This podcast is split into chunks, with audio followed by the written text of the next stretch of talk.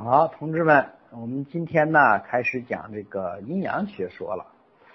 那么在阴阳学说之前呢，我们要探求一下呀，我们这个物质世界，我们这个生命，我们这个宇宙啊，它的本源是什么？啊，这个问题啊，实际上你看，它是个哲学的话题，也就是说，中医学呀，它的基础体系呀，它的理论体系是来源于哲学。所以说哲学呀，是一切自然科学的基础。所以你看，为什么我们中医三千年了还在用？只要哲学理论不错，那么我们这个中医理论体系，别说三千年，三万年以后，如果人类还存在，那么还是这个体系，而且保证不会错。那么在讲这个之前呢，我们先讲一个，我们题目应该这么说，叫做气一元论。那么大家想没想过一个这样的问题啊？我们丰富的宇宙世界里头，无数的星星，啊，无数的这个星体，呃，无数的生命的存在形式，呃，我们地球上呢，纷繁复杂的这些事物，包括我们人，都是由什么构成的呢？咱们各位啊，上学的时候都说了啊，我们构成这个事物的有什么？分子啊，下面有什么原子啊、电子啊，什么一些更加细小的这个微粒啊，有这些微粒呢，它的排列组合不同，构成了世界上这种丰富多彩的万事万物的这个形象。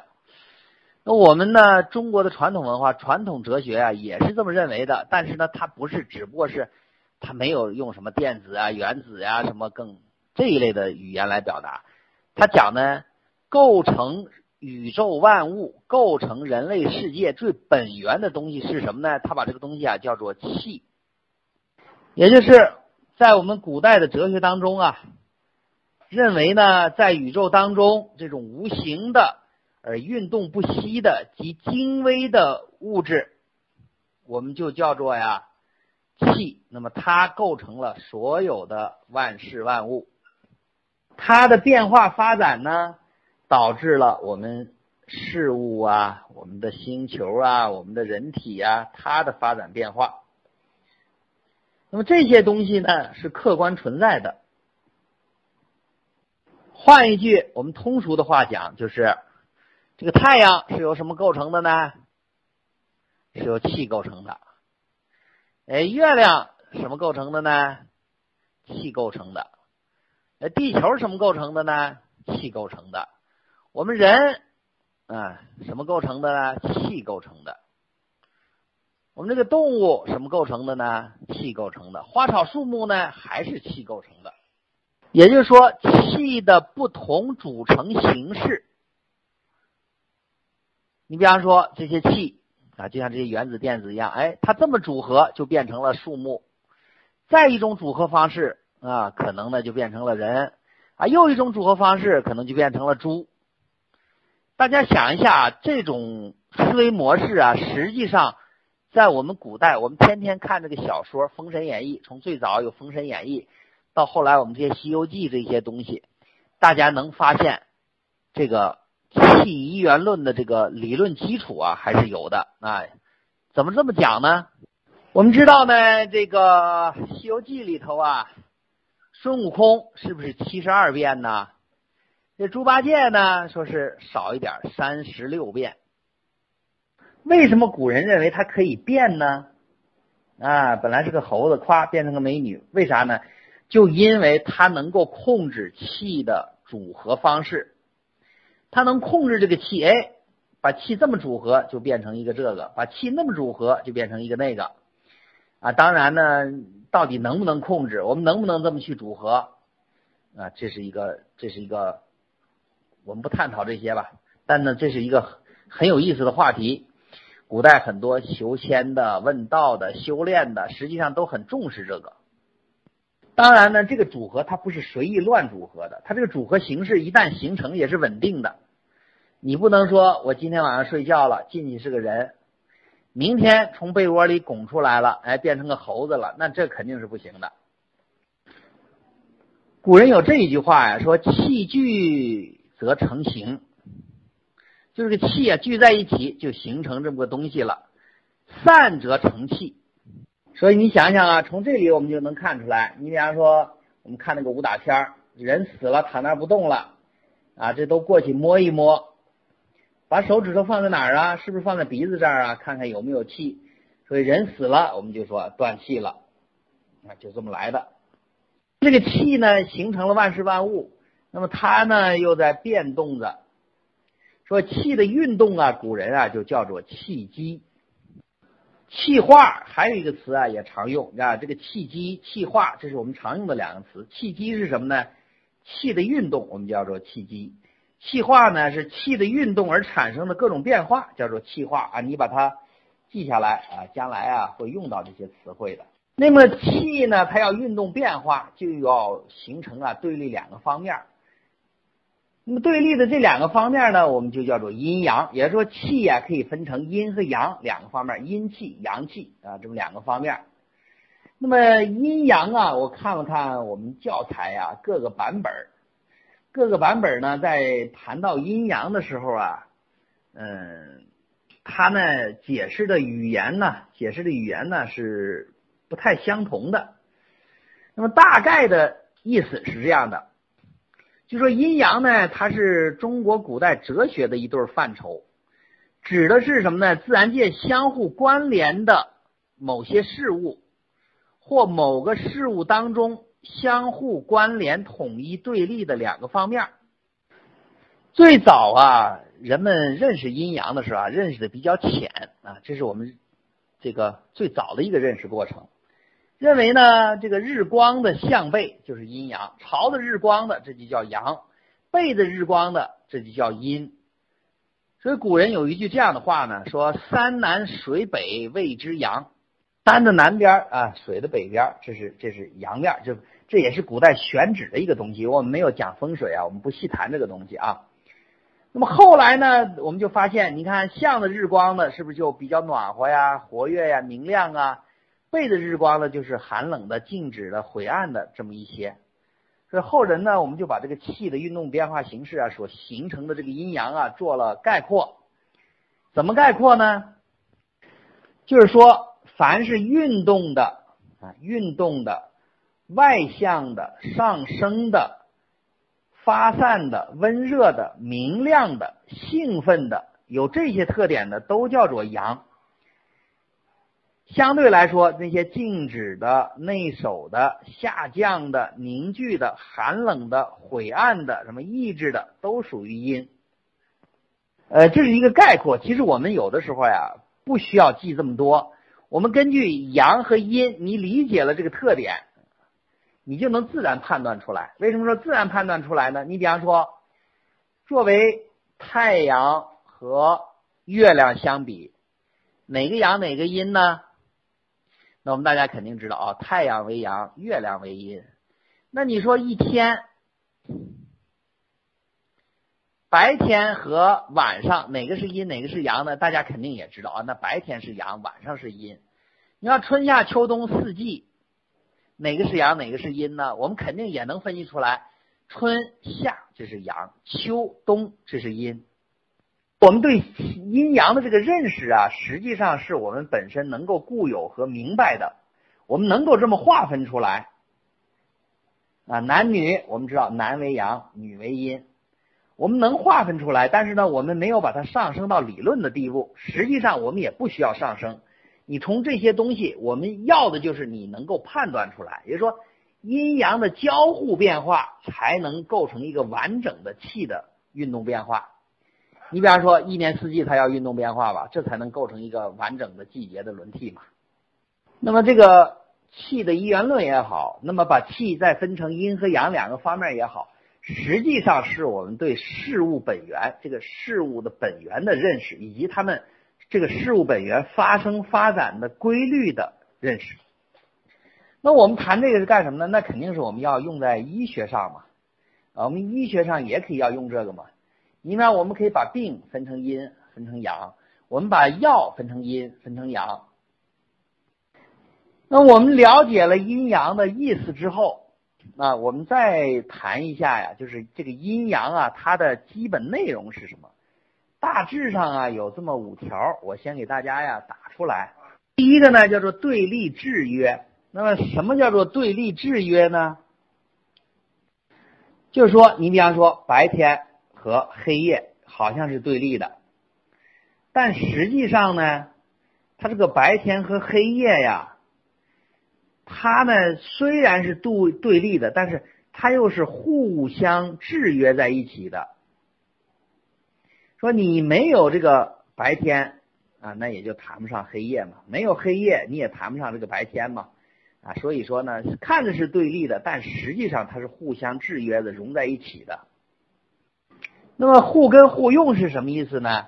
就是你阴啊，从字面上理解就是互相为根，互相为用，也就是说你阴也好，阳也好，你都不能单独存在，你呢是要融合在一起才能存在的，因为我们知道你阴也好，阳也好，都是气的一部分。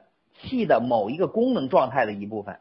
如果你想没有阳了，这个阴怎么存在呢？说没有阴了，阳也无法存在了。所以中医认为，人为什么会生病，就是阴阳不平衡。说阴平阳逆，精神乃治嘛。就你这个阴平阳逆的时候，这个时候人是没有病的。阴阳离绝，精气乃绝。你阴阳一旦分离了，你光阳气虚脱没有了，你光剩下阴，这个人也是个死。所以我们认为啊，它这个互根互用啊是这么个道理，也说我们孤阴不生，独阳不长，说的也就是这么个意思。第三个方面啊，说阴阳的消长平衡。什么叫消长平衡呢？就是在某一个阶段，阳可能高，阴可能低；在另外一个阶段，可能是阴又占了上风，阳又占了下风。你比方说。从春天开始一直到夏天，这个阳气是不是越来越盛啊？啊，越来越盛。那么到了秋天到冬天的时候，这个时候呢，阴气啊又会越来越盛。但是就一年来说，这个阴阳阴阳啊，它是整体一个平衡，这不是一个动态的这种平衡过程。所以古人有一句话呀，最早我见到这句话的时候，那会儿我还没有专业的学医，只是自己爱好。他说呀，夏至一阳生，冬至一阴生。我刚看着的时候，我就怀疑是不是打错了，因为冬至的时候是最冷的时候嘛，夏至的时候最热了嘛，开始要热了嘛，要热了应该那那应该阳生吧？我当时这么想的，实际上后来明白了，就是阴中有阳，阳中有阴，阳中有阴，它互相平衡的。你到了夏天的时候，啊，这个时候阴气就开始出来，慢慢的生长了。到了秋天，一点一点的长大；到了冬至的时候呢，冷到冷到极点的时候，这个时候呢，阳气就开始慢慢出来，在生长了。这它总是啊，这个维持这个平衡状态。那据说呢，这个曹操啊，在这个赤壁之战的时候呀，被这个诸葛亮的东风啊借东风，不管谁借的吧，咱不考究历史了，反正打败了，嗯。打败之后呢，曹操哥们儿跑回去了。跑回去去之后啊，有一天翻书啊，他就哈哈大笑啊。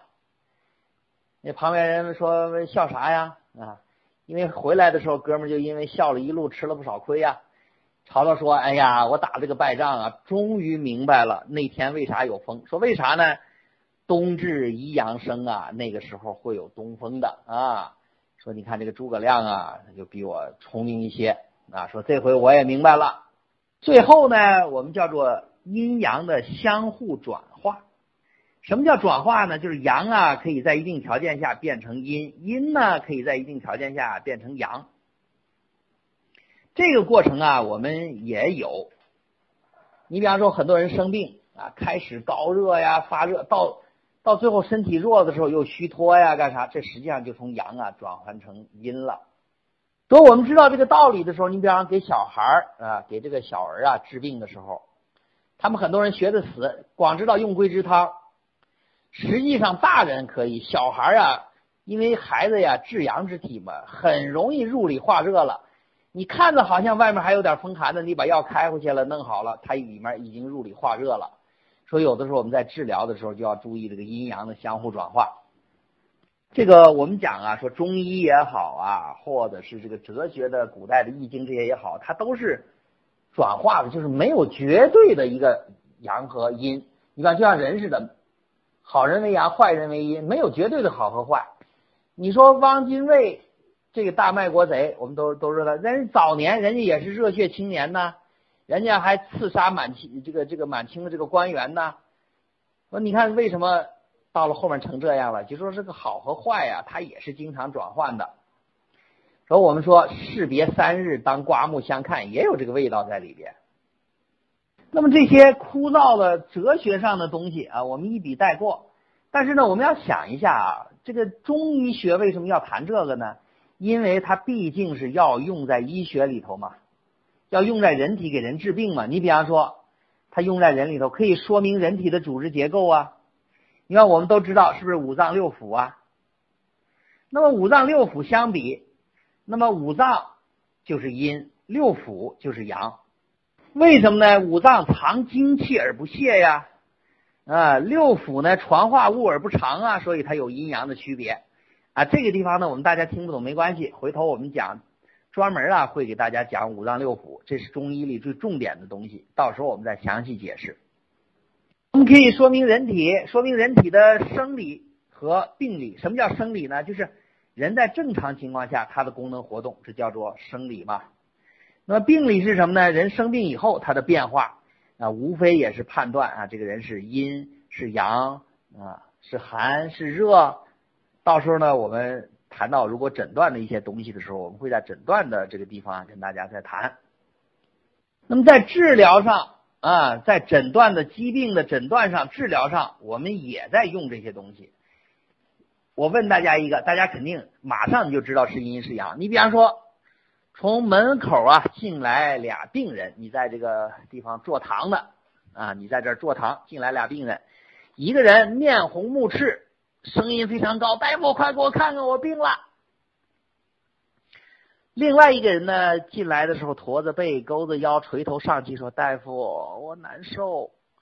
你说这两个病人哪个是阳哪个是阴呢？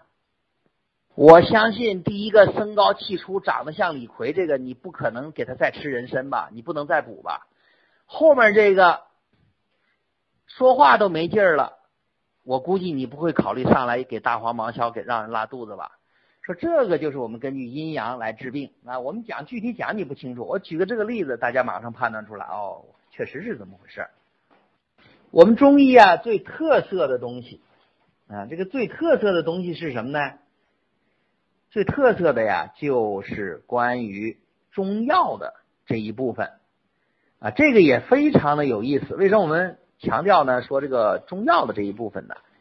因为你看呢，现在很多呀，西医提纯的这个药，我们现在呀，这个中医实际上受西医的影响了，提取的啊，什么红花注射液、当归注射液、川芎注射液、四五加注射液。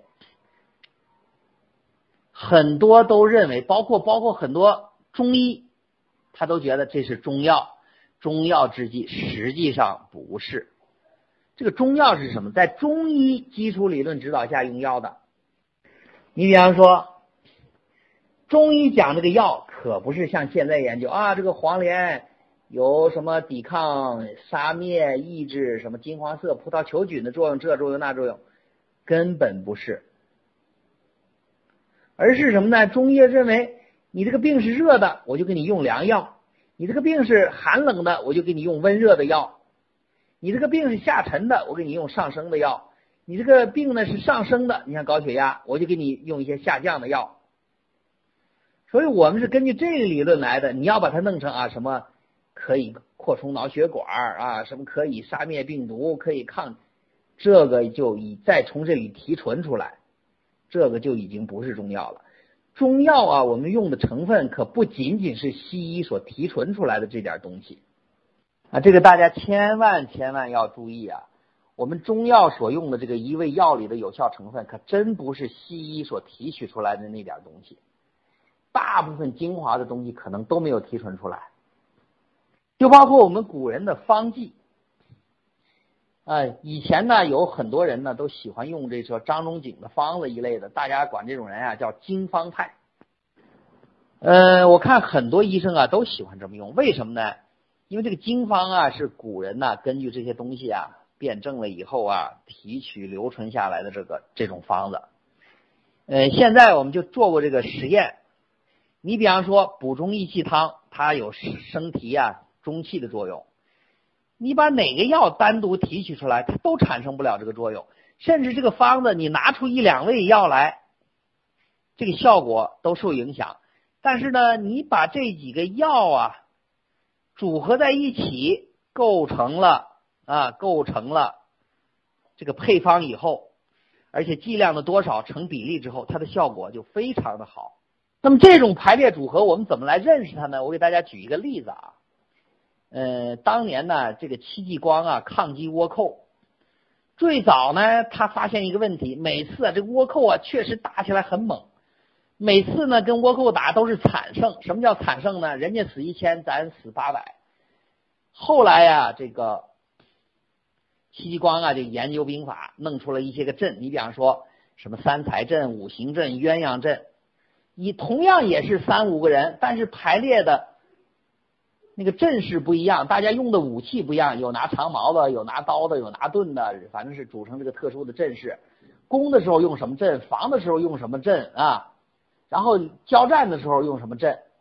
哎，把这个弄好了以后，后来就发现，同样我们这是这么些人，以前杀敌人一千，我们可能自己要死八百，现在杀了敌人一千，我们可能就死几个人。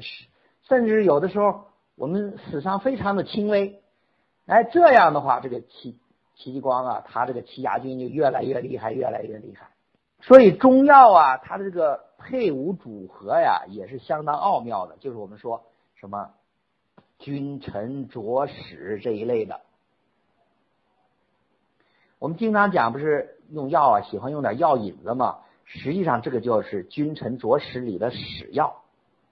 古人讲究这个，君就是重要的药，最重要的药就是一个国家君主一样嘛。臣就是辅助这个君的大臣的意思啊，国君大臣，佐就是辅佐这些大臣的啊，辅佐国君、辅佐大臣的。使呢就是有先头部队的意思，还有一些个起一些小的一些个作用的这么个意思。使要有个什么感觉呢？就是我们队伍要前进了，前面总要派一点，古人呢叫斥候。我们现在就什么侦察连呐、侦察排呀、先头部队呀，有点这种感觉了。那我们这些药的用法，你也是根据病情的阴和阳。你你比方说这个病情是个阴的病症、寒症，那你用的君臣药肯定就是热的。那使药有的时候这个药引子就不一定了，这就是中药的技巧。当然呢，我们要掌握这个，那就必须专业的学了。我们先呢大致的了解一下啊，我就讲这个，我们讲这个阴阳的时候啊，大家顺便知道，也就是说，阴阳，你看阴阳是什么？它有什么特点？我们怎么去运用它？我们大致上了解这些内容，这就够了。我们今天这些内容呢，呃，你要是在学校正儿八经讲，这时间就长了。呃，我们就是你知道这么几个啊，就是我们知道气元论，什么是气元论呢？这个物质世界纷繁复杂，物质世界包括我们人，全是气构成的。气的运动变化，那么就分成阴和阳两部分，这两部分来变化，构成了我们这个万事万物的两个基本对立的这个方面。那么这个对立的方面呢，有几个特点，我们就刚才我给大家打的这些啊，什么对立、制约呀、互根互用啊、消长平衡啊、相互转化呀。那么我们学这些道理干什么呢？我们用在治病上。啊，我们今天晚上啊，基本呢讲的是这么一个概念，呃，我们讲这么些理论的东西，大家呢如果有什么问题啊，大家提，我们可以解答一下。